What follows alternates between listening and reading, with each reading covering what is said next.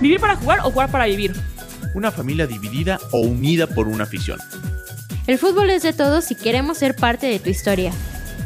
Como todos los miércoles, Apuntes de Rabona presenta Historias del Llano.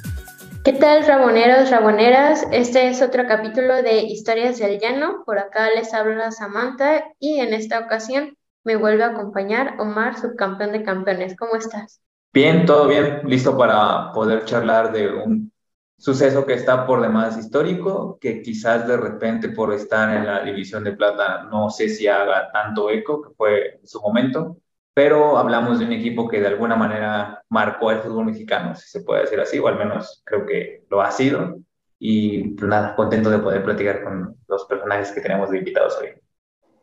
Así es, hoy nos acompaña Luis Felipe Pérez y Carlos Cárdenas, eh, autores del libro Los hijos de la mermelada a 20 años de la recuperación del estadio, y también Chivo, uno de los fundadores de esta barra. ¿Qué tal? ¿Cómo estás, Luis, Carlos, Chivo? Por mí emocionado, casi no me creo lo que me está pasando, que es estar aquí en su programa.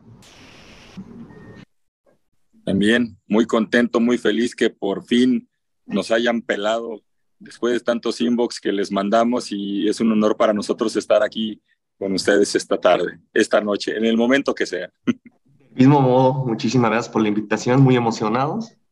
Y sí, hasta que por fin se nos hizo. Claro, últimamente hemos tenido varios capítulos de Historias del Llano sobre esta parte de literatura del fútbol que se lee, por ahí diría Panenka, y, además de algo más local, ¿no? Por ahí teníamos un poquito de, libros de ficción, pero ahora este relato periodístico en, una crónica también hay con destellos de, literatura sobre em, este suceso de la toma de, del estadio. Em, no sé quién le gustaría empezar, cómo fue que quisieron recuperar un suceso importante, si son aficionados del Irapuato, desde cuándo y eh, por qué retomar este evento para formalizarlo en una obra. Échale, Luis. Lo que me emociona es que lo que me emociona es que podemos hablar con una azulgrana, aunque no es la misma, y en ese sentido entenderá que desde muy jóvenes nos identificamos un poco con, el puro color. Me parece que puedo hacerle de telonero un poco para presentar también el camino que nos llevó a hacer un libro eh, que recuerde un fenómeno, como decías, eh, pues sí, yo pienso que ese es histórico, ¿no? Nacional, incluso en algunos puntos, se vuelve internacional porque banda que participó ahí, pues anda de mojada o de, este, en el gabacho, ¿no? Eso nos hace más o menos internacionales. Eh, em, acá en Irapuato hay un centro cultural en donde se llevan a cabo ciertos eventos.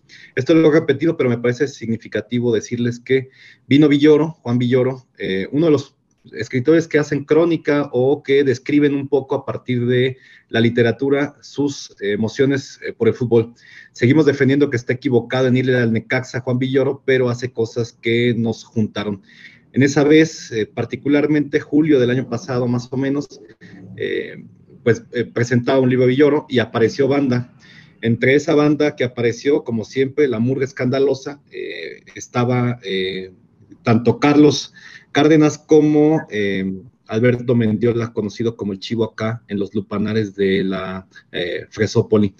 Yo no los conocía, no los ubicaba físicamente ya. Primero porque Alberto tenía mucho tiempo de haberlo visto eh, en el periódico, pero sí que es una figura pública acá en las tierras del de, Bajío. Y en el caso de Carlos lo conocía justamente por los, eh, pues, ajá, por los, que, por los eh, temas que manejamos y yo era seguidor fiel de Trincamanía, un sitio de investigación y de eh, aporte, sobre todo hemerográfico. A mí me seducía mucho eh, ver lo que aporta Tencamanía, porque sí es pasión y sí es este apoyo al equipo, pero además, por supuesto, hay esta otra cosa que era la investigación que a mí me atrae eh, particularmente. Ese día nos echamos dos cañitas y platicamos. Y entre las cosas que paralelamente empezamos a encontrar como historia compartida, estaba el 19 de junio del 2003. Eh, acá en Irapuato, en León también lo recuerdan porque es la única que les hemos ganado, es eh, eh, pues un, memorial importante, el día en el que el Irapuato venció a León para ascender a primera división. Pero lo, lo, espectacular, lo que deja perplejo a uno es saber que no se recuerda tanto el juego que ganaron, que ganaron los de la Tenca, sino los días anteriores o el antecedente de varios días en los que hubo un dime y direte, un suceso eh, más o menos eh, relevante para la ciudad o para la, para la zona, que fue la eh, recuperación del estadio por parte de los hijos de la mermelada. Y es ahí donde empezamos a platicar que no podía dejarse indemne el día 19 de junio del siguiente año, que fue este, porque se cumplían 20 años de la recuperación del estadio. Y ahí es donde nos entusiasmamos y poco a poco, o no tan poco a poco, no sé muy bien, aquí tendremos que platicar cómo estuvo. No, y creo que fue un poco prácticamente que nos decidimos a hacer algo, entre todas las cosas que hicimos, eh, sacar la crónica, eh, que reuniera testimonios que particularmente no se habían dicho o no se podían decir antes, ¿no? Un poco por varias circunstancias eh, que, que, podremos platicar ahora porque ya han pasado 20 años. Y es donde, pues, Alberto se convierte en un testimonio vivo, apasionado, pero también con la memoria de los años o la relatividad de los años que le da para reflexionar qué pasó ahí.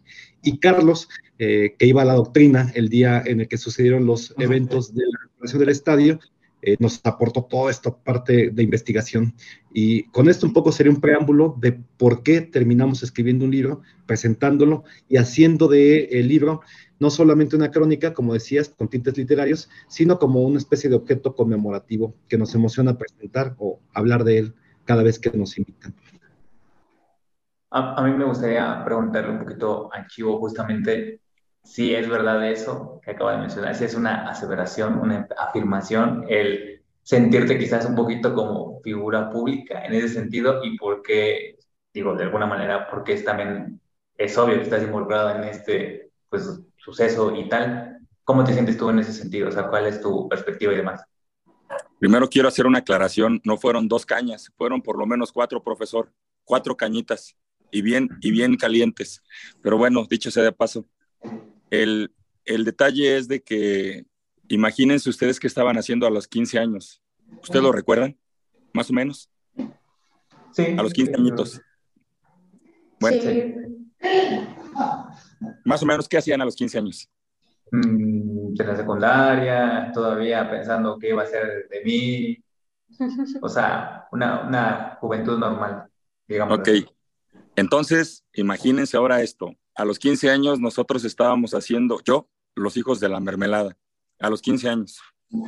Entonces, ya con ese palmarés para acá, pues ustedes se van a imaginar el, el, el, trayecto, las, las andanzas, los las caídas de bicicleta y todo lo que conlleva. Eh, en el 2003 fue algo un poco fortuito como, la, como lo que menciona el profe Luis Felipe de nuestro acontecimiento por coincidencia del profesor Villoro, ahí en el centro, en el centro de, de, arte de acá de Irapuato.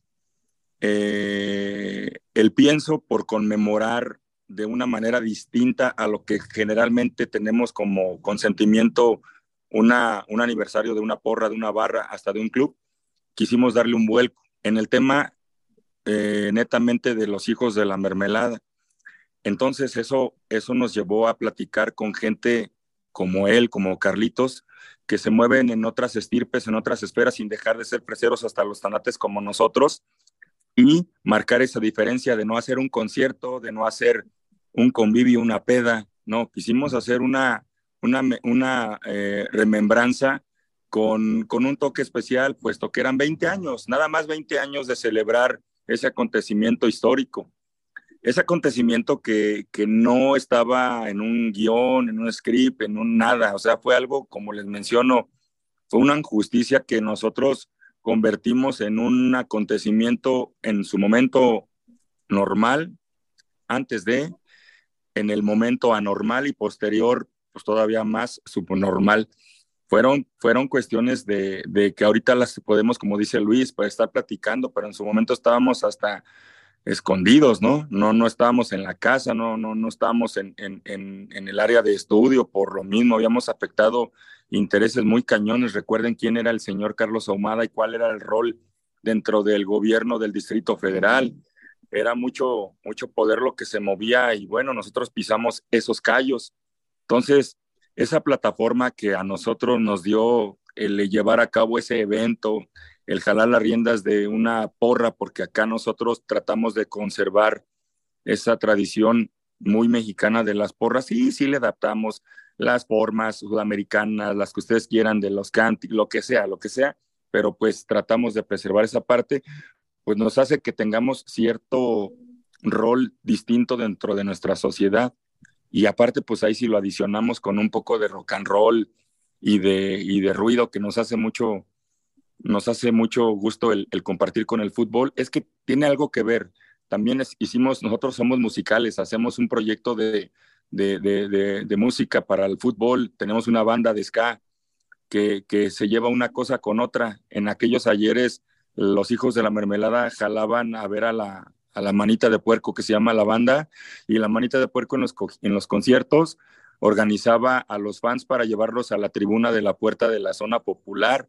Entonces, eso es algo de lo, del contexto que menciona el profesor, ¿no? De, de, de digamos, esa, esa, esa parte del rol social que nos toca desempeñar acá en Irapuato. Más o menos, no sé si haya nutrido un poquito la, la, pregunta. Claro, además que todo tiene que ver con un fútbol que representa esa nostalgia de, cuando estaba todavía el, Irapuato, la, la barra, y conmemorar este fútbol de antes, pero no desde 100% lo futbolístico, ¿no? Que es justamente también de las razones por las que nos gustó esto, sino que es todo lo que hay detrás, incluso obviamente tiene que ver incluso con la política ¿Y cómo fue eh, esta parte de, archivo, de reunir a voces que, bueno, ya después de tantos años eh, pudieron sumarse a, para crear todo, toda esta obra, pues con un archivo eh, periodístico también de, de, lo que contaban, de lo que hace Trincamanía, de, mm, de mucho también este fútbol retro y sobre todo de estos equipos que a lo mejor Em, fueron locales, pero justamente esta parte de localidad fue lo que le dio el punch, ¿no? O sea, de equipos de renombre que ya más o menos lo vas asociando con, ah, sí, la barra o esto sucedió. ¿Cómo, cómo fue fluyendo este, este, esta parte de trabajo, de, de archivo, de documentar? Échale, Carlitos. Bueno, como mencionas, como poquito contexto, yo soy licenciado en historia pero mucho antes de ser licenciado en historia, a los 17, 18 años, yo comienzo un proyecto con dos amigos de nombre Trincamanía, en el cual vamos a rescatar un rubro de la historia del Irapuato que no está muy presente en la memoria colectiva de los aficionados. Siempre había como grandes lagunas en, varios, en varias décadas y pocos acontecimientos. Así que lo que nosotros hicimos es rescatar, rescatar día por día, año por año, con los periódicos locales de la ciudad, con los que tenemos a la mano, poder recuperar esa historia y plasmarla en una página. Pues con el tiempo logré recuperar importante mero, este, trabajo hemerográfico de todos los periódicos de la localidad, del estado, trabajo de hemerografía nacional. Un día que fui a la GENE, allá a la Ciudad de México, pude sacar la hemeroteca del Reforma de la Jornada. Por ahí de la Universal también tengo ya algo inédito y pues así. Todo, apegándome a las fuentes o pegándonos a las fuentes, poder lograr ese conglomerado de fuentes hemerográficas, memoria colectiva, fuentes orales como la del Chivo, otros personajes ilustres de la fiesta de Irapuato como fue Arjona, que participaron en la recuperación, y así se fue conformando. Hay un apunte que hacer al respecto, como, eh, o, que me pareció interesante para el libro, particularmente para los hijos de la mermelada a 20 años de la recuperación del estadio, eh, cómo contamos el aspecto hemerográfico, la, digamos, la gráfica y la crónica del diario, que no es, no es tan responsable de lo que dice, eh, porque va un poco al día, ¿no? En el cotidiano, ustedes saben que el periódico de pronto redacta cosas que fallan con los datos, que se inventan cosas, que no coincide eh, con los testimonios de quienes estuvieron ahí. Esa confrontación me parece que yo la quería ver en el libro y jugamos un poco a eso, Carlos y yo siempre, gracias al Chivo que nos dio un testimonio largo, gracias a eh, algunos otros testimonios que se fueron juntando. Em, digamos, en, en la sociedad trinquista porque todo mundo tiene su versión y últimamente con los medios que tenemos, cada quien ha dado testimonio, ya sea por sus entradas en Facebook o por programas puntuales de entrevista, en donde eh, cualquiera que haya ido a la tribuna cuenta desde su perspectiva las cosas. Se complicaba o se hacía complejo el asunto, pero también mejoraba la oportunidad de plantear un panorama más o menos eh, que desde los fragmentos diera una idea de realidad ordenada. Y además, eh, el asunto nacional o internacional que nos cruzaba era que eh, hace un año justamente estaban los juicios contra García Luna y estaba apareciendo un testigo protegido que era el tal Tirso. Eh, se mencionaba en las diferentes eh, rumorologías, pero no lo podíamos constatar hasta que empezaron a aparecer los datos ya como con fuentes más o menos profesionales o fidedignas, como lo del fantasma Suárez, que nos daba un poco el pie para jugar con estos testimonios.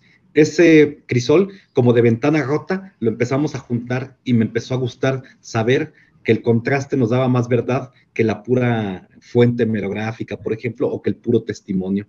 Eso es un poco lo que pasa con esta crónica particularmente y lo que permite la crónica, que es esta subjetividad o este testimonio del que va narrando y que va jalando cosas y que siempre está dudando de los testimonios que le van... Eh, que le van armando la historia, ¿no? Eh, eso es lo que pueden encontrar en esta crónica, que no es tan larga y que además la terminamos ilustrando gracias a eh, José, José Sarci, eh, de tal forma que se puede leer incluso imaginando los escenarios, ¿no? En este libro también vemos lo que quizás muchas voces o muchas letras, muchas plumas, se puede decir así, siempre han dicho que justamente el fútbol no tiene tanto que ver con la política o hay veces en las que quieren como separarlo en ese sentido. Y a mí me parece que el fútbol está ligado prácticamente a toda la sociedad, al comportamiento, a la cultura, eh, es un reflejo muchas veces justamente de lo que es el, país. Eh, y en ese sentido, sin mezcla de alguna manera, pues fuertemente creo que el tema de la política, ¿no? Seguramente el Chivo tiene muchas cosas que decir a propósito, porque además él es protagonista, creo, de algo que yo notaba eh, a la hora de estar revisando la merografía, que es que los fotógrafos de los periódicos no le tomaban fotos para hacerlo famoso, sino para saber quiénes eran los que dirigían.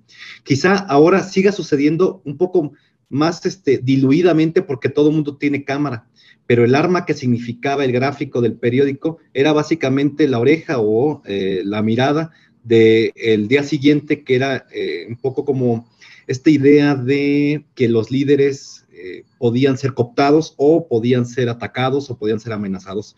De esto hemos hablado con el Chivo justamente, de cómo hubo, días difíciles. Y antes de cederle la palabra, retomo un poco el segundo punto que planteabas, en donde... Eh, me parece cada vez más claro, además, que no solo el fútbol, pero todo espectáculo masivo se utiliza eh, para generar un fenómeno que puede, que puede sugerirse como político, eh, pero yo diría que más bien es como eh, control social a partir de fenómenos masivos. ¿A qué me refiero con esto? Y es un tema que a mí me interesa mucho últimamente por Carlos mismo o por la plática que tenemos, que la, que la política pública se ha hecho del suficiente, la suficiente infraestructura como para generar espacios en donde puedan controlar el mercado, el, eh, la ida y vuelta, etcétera, y eh, siempre salen un poco ganando porque se convierte también en eh, voto cautivo o en promoción o en pretextos para meter dinero en función de la difusión o promoción o todo esto que tiene que ver con el bienestar social, ¿no? Que se le atribuye al deporte. Por supuesto, si ahí hacemos la quilla o si nos ponemos a ver las lagunas, generalmente es deporte profesional, en donde lo que, a lo que llegamos nosotros, los que no somos profesionales, es a ponernos una camiseta e ir a la tribuna, pero eh, prácticamente no hay una difusión, una promoción clara o evidente, ¿no? Eso sería en otros lados. Es un poco la crítica que estamos haciendo últimamente, pero en ese sentido creo que sí, tiene toda la razón, es un fenómeno político que se aprovecha de manera permanente, sistemática, para generar un poco eh, eh, el movimiento social. De, esto habla Genaro Villamil en algún texto, justamente él le llama apoyos específicos que utiliza la política pública para eh, generar, le llamaban identidad, aunque es un término peligroso en estos tiempos, pero que tenía que ver con la selección de los noventas sobre todo. Él analizaba cómo justamente separaba el mundo cuando, o el México, cuando el Azteca eh, recibía a Estados Unidos, a El Salvador, a Martinica. Y algo similar se replica en los diferentes lugares en donde hay un equipo que ha generado eh, el interés eh, popular. Incluso quienes no están interesados en el fútbol terminan juntándose en el asado. Mi ejemplo particular es cómo logra eh, la publicidad y la mercadotecnia, hacer que los eh, primeros días de febrero todo mundo eh, sea experto en fútbol americano, porque se junta este asunto, ¿no? Este es un buen ejemplo de lo que pasa con lo que te digo, Genaro Villamil nombra como apoyo específico o apoyos diluidos, ¿no? Que es esta manera de meter un evento en donde se controle el asunto social. Y forman parte de estos, pues, las, los, grupos de, los grupos de animación, pensemos en Pumas, en, veo que trae la de las Chivas, también hay grupos específicos que han generado problemas, pero que normalmente se utilizan para no generarlos, ¿no? En fin, donde hay grupos organizados, por supuesto que hay política y ahí se mueve un montón de cosas. Y particularmente tenemos aquí la oportunidad de preguntarle a Alberto, cómo se ha movido ese asunto, cómo en los tiempos de los 2000, 90 finales, era de una manera y cómo se ha movido eso, si es que se ha movido. Ya me estoy volviendo entrevistador yo. no, que aprovecha el micrófono, el buen chivo, para darnos perspectiva sobre todo. Desde, desde el mismo momento de, la toma y recuperación del, estadio en aquel 2003, queda, queda manifiesto lo que menciona Luis Felipe, les comento posterior a, la liberación del estadio, eh, bueno, en el mismo momento hubo política. Teníamos nosotros el grupo de operaciones especiales de la, de la policía, resguardándonos, como lo dijo Luis Felipe, eh, la prensa, la comunicación social de policía, el mismo grupo de operaciones especiales, estaba detrás de nosotros, frente a nosotros y a un lado de nosotros. Nosotros teníamos un interlocutor era el, jefe de comunicación social de la policía, con el que tuvimos años atrás, porque él fue, era reportero gráfico de un periódico local. Tuvimos el acercamiento, la confianza y digamos que era eh, la única parte de, interlocución para no generar un caos que ya existía dentro de otro caos, ¿no? Eh, estuvimos a punto de que detonara eh, ah, es que hay que contextualizar, habíamos alrededor de 300 personas afuera del estadio. La administración pública en su momento empezó a tratar de dispersar a la masa, diciéndole que en diferentes puntos de la ciudad se iban a vender los boletos. El contexto es de que estaba, había ganado el equipo Irapuato de visitante en León y estábamos a escasos tres o cuatro días de que se pagara la visita en el estadio de Irapuato. Entonces la gente estaba remolinada esperando que abrieran las taquillas para que se vendieran los boletos, pero la noticia nos despertó en la mañana con que habían secuestrado el estadio. Entonces ahí se juntó la raza y, bueno, es el contexto que les debo decir para tratar de entender el por qué llega la parte política. Estábamos con la interlocución en, vía celular en aquel 2003. Había una junta, una reunión para tratar de destrabar eso en un hotel en la ciudad de Silao sede León, sede Irapuato, alterna, ¿no? Silao, donde estaban los niveles eh, particulares y los niveles locales y estatales de gobierno. Estaban los propietarios de los clubes, estaban los alcaldes de las dos ciudades, el secretario de, de gobierno del estado, tratando de destrabar ese asunto. Estábamos aplicando la política porque nosotros, sin darnos cuenta, estábamos conteniendo a la gente, nosotros, los hijos de la mermelada, con esa interlocución con seguridad pública y, hablábamos, ya, ya, ya se arregló, ya quedó, ya, nada, nada, nada. Estábamos haciendo política sin quererlo. Llega un momento en donde ya la turba se empieza a enardecer y yo tenía al cargo el, el, la directriz de toda la raza y, y, obviamente toda la raza no tenía que ver nada más con los hijos de la mermelada, que digamos ellos traían una línea directa de, de, de acato de indicación, no toda la afición. Eh, hablamos con la gente de la policía y decimos, aquí esto ya trono, o con ustedes o con la gente de adentro. Aplicamos la política porque sin querer les dimos un ultimátum a ellos.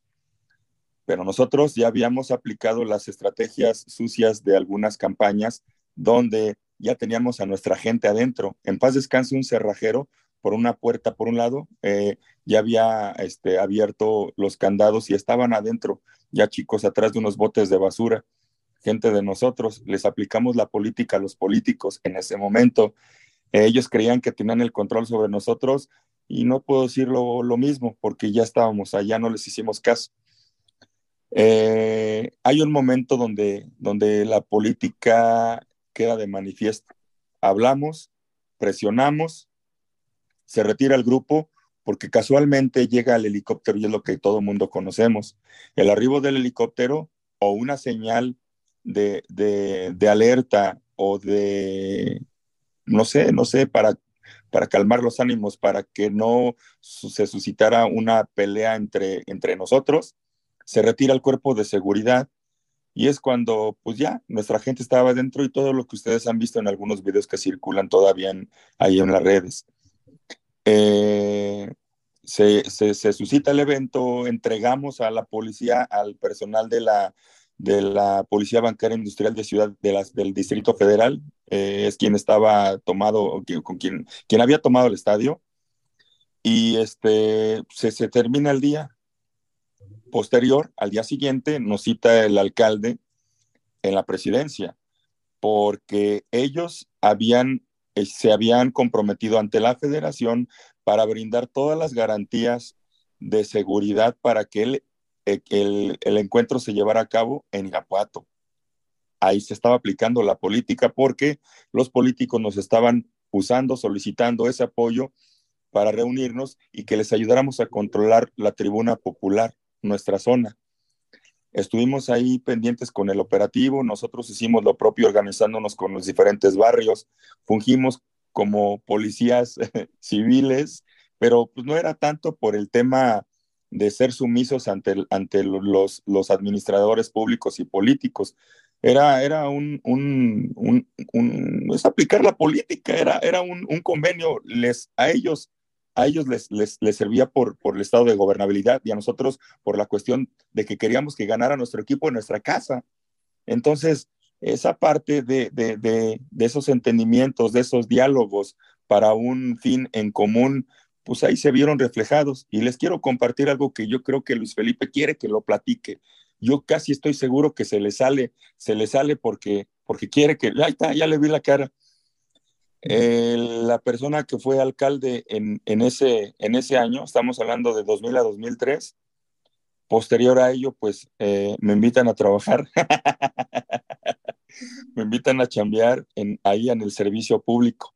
Entonces, yo pienso que de alguna manera aquella aplicación de la política, sin nosotros tener un, un, interés ajeno a los colores de nuestro club, ajeno a la pasión, pues de alguna manera posterior se convirtió en, eso, ¿no? Te estás convirtiendo en parte de, pero bueno, hay diferentes formas, hay diferentes formas de, llevar a cabo o de, de saber sobrellevar, saber sobrellevar esas circunstancias.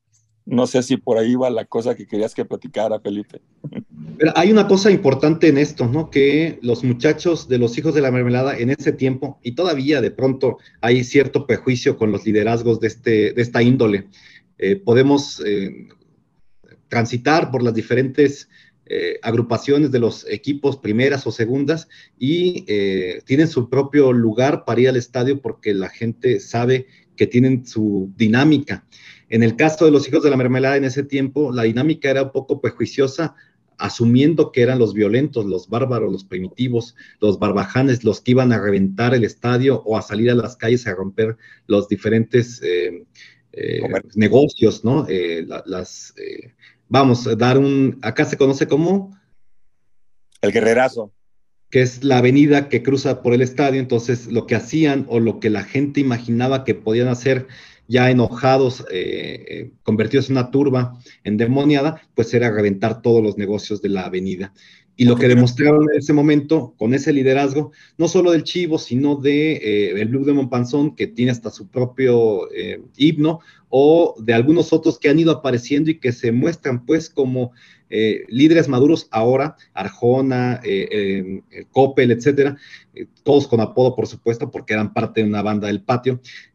Lo, lo, que destaca de esto es que se organizaron no para hacer lo que esperaba la banda de lo peor de Irapuato, sino para construir un escenario en el que su equipo jugara la final a pesar de todos los pesares. Nombramos ahí como eh, en una especie de eh, personaje neroniano o caligulesco a Carlos Ahumada, porque de alguna manera se nota durante esas eh, jornadas que él se sentía poderoso. Yo especulo en la crónica y me imagino el escenario que ha descrito Alberto, en donde están en el hotel negociando porque el contexto dice que Ahumada quería comprar el equipo porque a fuerza quería que ese año subiera su León. Recuerden que León en ese tiempo también, y creo que todavía, era la ciudad más pujante del Bajío y no podía seguir estando eh, en el infierno de la segunda división. Eh, se especuló, se dijo y ahora se afirma que había una promesa de venta, por lo menos de parte de eh, los dueños del Irapuato o el dueño del Irapuato, un conocido narcotraficante, ahora testigo protegido en Nueva York, conocido como el futbolista, y parece eh, que había una compra eh, o una muy posible compra. Se especuló al respecto y ahí estaban trabadas las negociaciones. Y yo especulo en la crónica y me imagino a Carlos Amada siendo un tirano, un gandalla, haciendo sentir menos al Tirso y este de pocas pulgas aficionado al juego y a los gallos seguramente no se dejó por puro orgullo, sabiendo, creo, ahora lo pienso, sabiendo que haciendo lo que hizo, que es animar a su equipo a que ganara, eh, revelándoles que no iba a vender al equipo, eh, eh, firmaba su sentencia, ¿no? Se iba a revelar ese asunto de lavado de dinero y todas las cosas que después supimos porque no pasó ni siquiera una temporada cuando el Irapuato y el Querétaro, que eran también propiedad de este personaje, pues desaparecieron de la nada. Ahí eh, todos los directivos, no vamos a decir los nombres porque todos los conocemos, escurren el bulto todavía, se hacen güeyes, no aplican el truco este HW, en donde parece que no pasó nada, pero la crónica todo mundo la sabe, todo mundo la dice. Solo digamos en lo legal nunca pasa nada, porque es eh, el fútbol mexicano. Y para darle información a Carlos, que nos puede decir cosas importantes, es eh, cómo eh, el asunto del fenómeno del fútbol se convierte en un tema más o menos académico o serio, y es un poco por donde Carlos nos ayuda siempre a entender esto del fútbol, y ahí es donde creo que podrá decirnos cosas. A mí lo que me encanta rescatar de la recuperación es que esos jóvenes que un sábado cualquiera estaban alentando a la trinca, echando cheve, echando cemento contra N cantidad de equipos, un jueves cualquiera ya estaba recuperando un estadio, cosa que sabemos ninguna hinchada, hooligans, ultras, barras, como quieran llamarle, lo ha hecho en el mundo. Es algo inédito lo que hicieron los hijos de la mermala y qué mejor que plasmarlo en letras. Volviendo al punto que decía Omar, claro, el fútbol pues se instaura, se crea durante la industrialización para que hubiera esparcimiento entre la población, higienismo. Llega a México con, la problema, con el con la promesa del higienismo y así se va construyendo y se va instaurando en cada capa de la sociedad. Así que sí, el fútbol, si bien en los sectores académicos ha sido soslayado, de un tiempo para acá cada vez tiene más, tiene más lugar en los textos académicos y obras, por ejemplo, en antropología, sociología. Durante la pandemia hubo una eclosión importante. Por ahí hace un año, creo Chivo nos puede confirmar, un chico de la Ciudad de México se, se doctoró, hizo un trabajo de maestría en torno a la recuperación del estadio. ¿Quién es Chivo? Si nos puedes comentar. Jesús, se llama Jesús, el, el, el chico. Jesús se me fue el apellido, pero, pero tienes razón. De Colín, Jesús Colín, así es. Por ahí está también Joana Saldívar, que, que parte de su, de, su, de su tesis la fundamentó con, con el estudio de los grupos de animación acá de Irapuato y el fenómeno de la recuperación del estadio. Claro, también queríamos comentar justamente de, esta parte de la barra de pertenencia, de pelear por los suyos, eh, normalmente se ve como eh, reflejado sobre todo contra otros equipos, ¿no? Pero a veces es todavía más difícil cuando tienen que defender a su equipo pues de los directivos, de las personas que pues quieren ensuciar al fútbol, o sea, es todavía un fenómeno que no siempre está dentro de, las manos de las barras, ¿no? De, controlar, pero en, este caso fue distinto. Y sobre todo queríamos eh, recalcar y, sobre todo preguntar que después de 20 años de este suceso, este sentimiento de arraigo, de pertenencia al Irapuato, ¿cómo ha cambiado durante tantas idas y venidas, nuevas identidades, eh, nuevo equipo, nuevos directivos, tratando de recuperar lo que una vez fueron, lo que a lo mejor nunca vuelve a, llegar a ser, o sea, eh, este sentido de, de, pertenencia y de identidad, ¿cómo ahora lo, lo trataron de reflejar a través de, esta obra? Eh, antes de, que haga mención el profe Luis Felipe, quiero compartirles que se está viendo reflejado en esta entrevista. El grupo de animación Los Hijos de la Mermelada estamos teniendo un, un, un concepto de, si se le puede llamar, de madurez, del paso de los años que, que se, ve se ve reflejado en, en, ese cariño al equipo. Imagínate cuántos años han sucedido y, y, desde su concepción, no nada más el Club Irapuato, sino la porra, nosotros, pues fíjate que no, no, no nos aventamos tiros con, con molinos como Sancho Panza. Acá los madrazos fueron reales, eh, como lo mencionas, como la historia de, de, los barrismos, como la historia de la política, como la historia de, de, de, esa injusticia que se vive en nuestro país. Lo seguimos haciendo y nosotros hicimos, hicimos hacer esa transformación que como en una charla que tuvimos previo a la, a la creación del libro, eh, eh, te va ayudando nada más que el paso de los años para que tú con esa perspectiva, con todo ese trayecto recorrido, puedas tomar el camino que tú decidas para darle el enfoque que realmente puede tener un, un proyecto, si se le puede llamar así. Era, era, era una barra, era una porra que se juntaba nada más para mentar madres, para en los viajes este, solventar las hambres con eh, inhalando el activo, el, el, el PVC, saqueando los oxos, Ahora ya no es así. Ahora estamos reunidos acá con, con, gente que tiene el, el, enfoque y el gusto por, por la letra, que también nos estamos, nos estamos cohesionando, estamos involucrando en proyectos para precisamente rescatar no a los hijos de la mermelada, sino dignificar un poquito el cariño que tenemos como aficionados a un humilde club, a un mancillado club. Entonces, los hijos de la mermelada ahora estamos siendo parte de esa mutación que se convierte quizás en un pequeño ariete de ese cambio que queremos darle a, esa, a ese fetiche que tiene la federación por, la por el violento Irapuato, ¿no? Por ese, ese fetiche que tiene la misma ciudadanía de Irapuato por los violentos hijos de la mermelada. Acá nosotros no nada más es la parte de ir a echar porras de componer una canción, traemos labor social, digo, eso ya está hasta muy de moda, ¿no? Lo hicimos antes de las redes sociales, ahora lo estamos tratando de manifestar de una forma ordenada y con fundamento para, para unirnos y cohesionar en esa representación.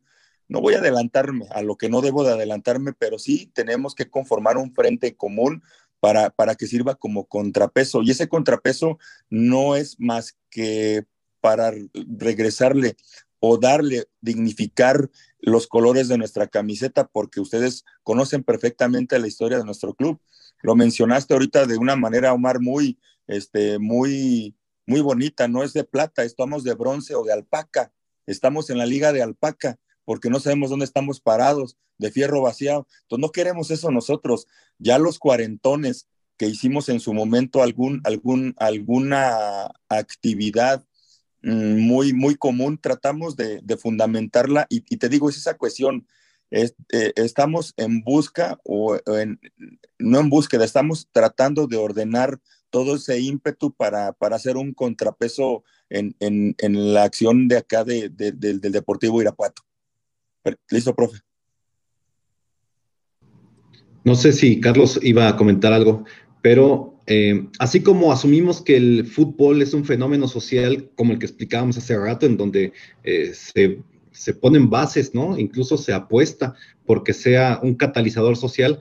Me parece que en el caso de los hijos de la mermelada, y creo que no es, caso exclusivo, eh, se convierte también en un fenómeno aparte, de tal forma que el fútbol es una parte, es el ritual del domingo o del sábado por la tarde, pero la banda vive una vida siendo hijo de la mermelada o siendo parte de ese fenómeno social que es eh, ser de la tribuna e identificarse con él, con, sí, con la tribuna popular.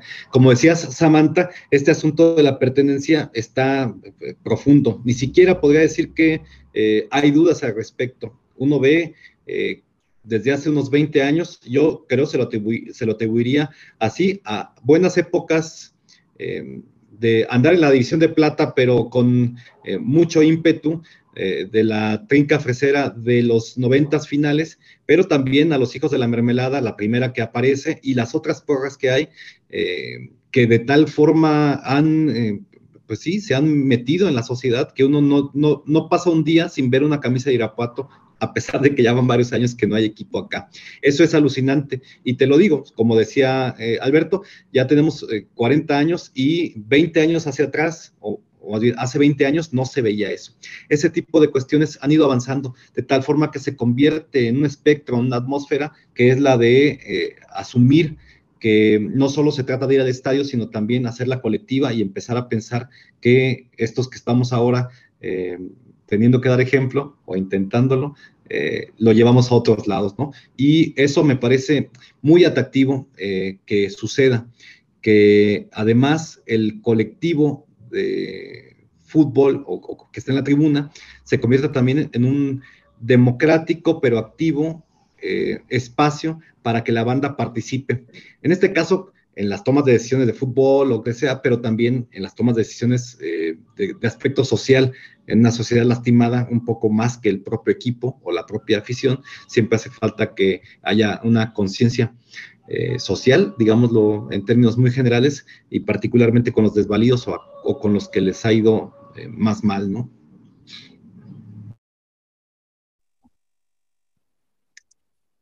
A ver si por ahí Carlos quiere agregar algo, que no sé si obviamente quiere. Fue al baño, Carlitos, seguramente. Bueno, mira, mientras tanto, en lo que llega Carlitos, yo les puedo compartir un ejemplo de lo que está mencionando Luis Felipe eh, hace ratito hacíamos mención de que, si me podía levantar, que si me podía mover. Ayer organizamos una cáscara, una cáscara que ya no tiene que ver con ir a destapar cervezas en el entretiempo. Había niños, había familias, había señoras, había señores que estaban allá a la expectativa de una convocatoria chiquita que lanzamos como para tratar de hacer ese conecte, ese match, pero le dimos otro giro desde el comunicado. Eh, ese es un reflejo del cómo nosotros estamos tratando de, catalizar esa energía, no nada más para el relajo, no nada más para, para, para el que nos valga, ¿no? Entonces es un buen ejemplo, practicamos deporte, nos la pasamos chidito, posterior nos organizamos para, para alguna actividad ahora que, hay equipo, etcétera, etcétera. Pero bueno, ese es un ejemplo, ¿no? Del, del, cómo estamos ahorita ya en este tiempo moviendo, sesgando el, eh, las formas de hace 20 años, ¿no? Eh, pero bueno, ahí ahorita ya llegó Carlitos, que por cierto se, se rifó con un, par de, con un par de goles y 17 gambetas. Entonces, este, ya para que les contextualice o que les comente, échale Carlitos. Ahí rompí caderas el día de ayer, ah, no se crean, al contrario. Sí, como estaban mencionando, por ahí Carlos Monsiváis menciona una lectura, a él no le gustaba el fútbol, como sabemos, pero le interesaba cómo cuando México jugaba surgía ese nacionalismo ese nacionalismo que es muy volátil, que de repente existe y de repente cae. Y en el fútbol es el catalizador de ese nacionalismo. Pienso que pasa igual con Irapuato. Cuando juega la trinca es donde sacamos esa, esa identidad fresera. Y con lo que menciona Chivo de la cáscara, por ejemplo, a mí me gusta mucho un concepto que es hacer club, es ir más allá del, del campo de juego, va más allá la trinca fresera, es seguir haciendo esas convocatorias, esas labores sociales para que siga, siga la memoria colectiva de la ciudad. Como saben, hemos pasado desde el, bueno, a raíz del siglo XXI muchas sabores, a veces hay equipo, a veces no hay, cuando hay no sabemos cuándo nos lo van a quitar, pero ahí sigue, hay niños, por ejemplo, los que fueron allá a la reta, que me llama mucho la atención, que tienen la playera bien puesta. Ahí te das cuenta que el fútbol va más allá de 90 minutos y específicamente en Irapuato.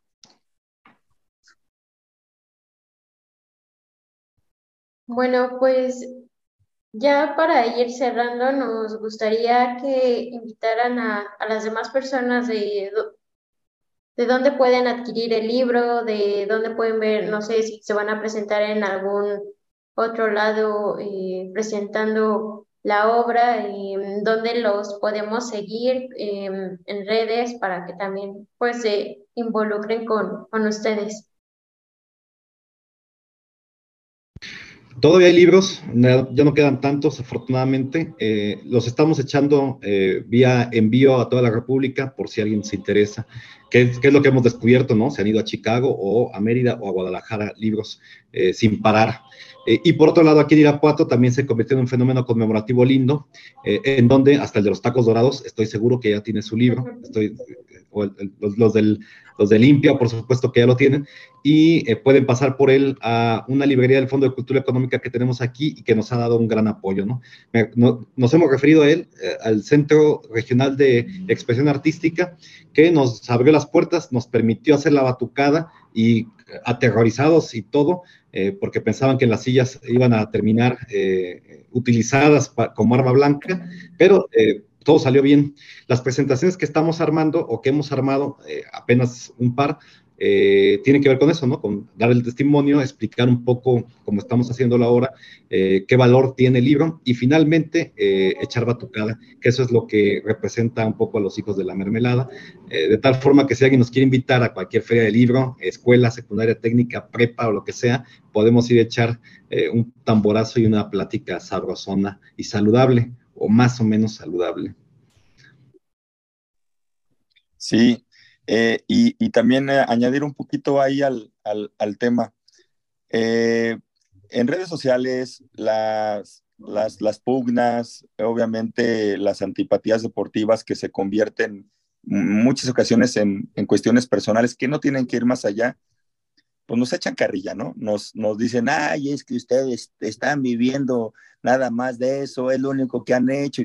Y pues sí, en efecto, nosotros somos, somos este, fan de, un club deportivo y siempre vanagloriamos las hazañas de los clubes y de, y de los héroes y de los personajes. En este caso, nosotros estamos siendo o dando testimonio de un, de un de una anécdota, de un hecho que nosotros mismos fuimos partícipes. Entonces, eh, hay una frase, hay una frase que, que, que re remembra el, el profesor y, y, y, bueno, que la diga él, pero, pero describe que pues, es un acontecimiento bárbaro y son tan poquitos los, los, los, este, los puntos, los saborcitos que cuando lo tenemos, pues hay que gritarlos, hay que cantarlos.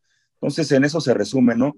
Fue algo que, que nos dio un suspiro, un respiro, y, lo vamos a seguir, lo vamos a seguir compartiendo, porque lo importante de esto no es lo que hayan visto, lo que se hayan dicho, ya se realizó un trabajo que obviamente ustedes están, están captando la, la, nada más en la forma en cómo se, se agarra el taco, se conoce al dragón, quién lo hizo, quiénes lo hicieron, yo pienso que es un material que cualquier eh, persona, cualquier hincha, no tienes que ser hincha del Club Irapuato, tienes que ser hincha del fútbol y de la, y de la cuestión social que, que se desmembra de ahí.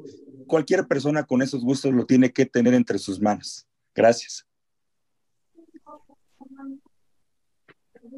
Bueno.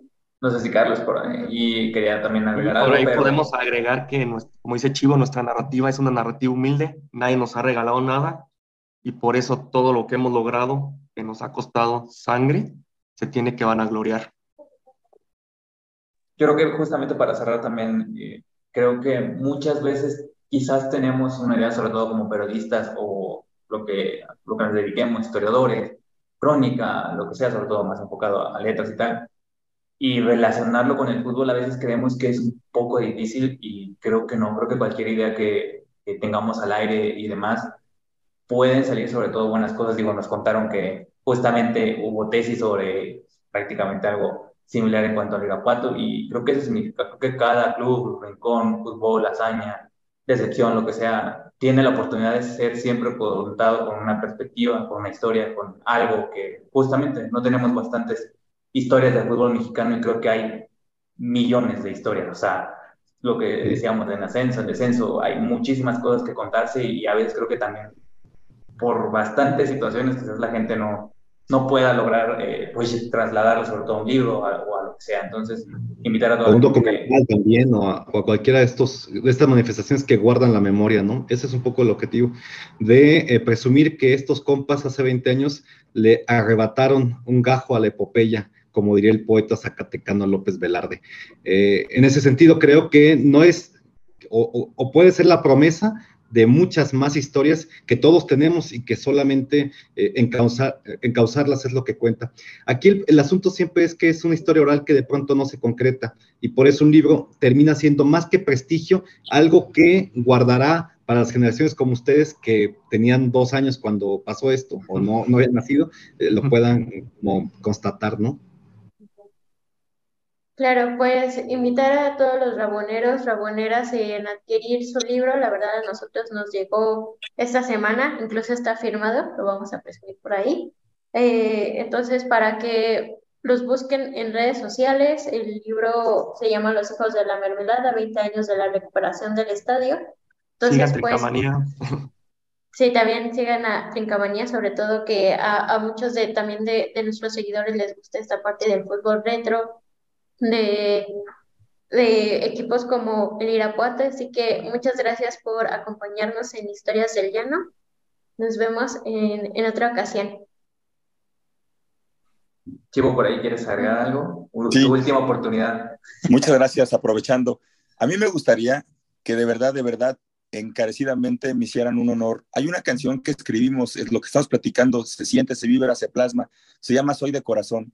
Les va a gustar es muy rabonera. Es con la manita de puerco de Irapuato, Guanajuato, y habla del fútbol. Ojalá les guste y la utilicen, se la regalamos. Vale, pues muchas gracias, Chivo. Y escucharon también para que las demás personas también ahí la sintonicen. Muchísimas gracias, hasta luego, nos vemos a la próxima. ¿Quieres escuchar más historias? Síguenos en todas nuestras redes sociales como Apuntes de Rabona para ver el mundo desde el fútbol.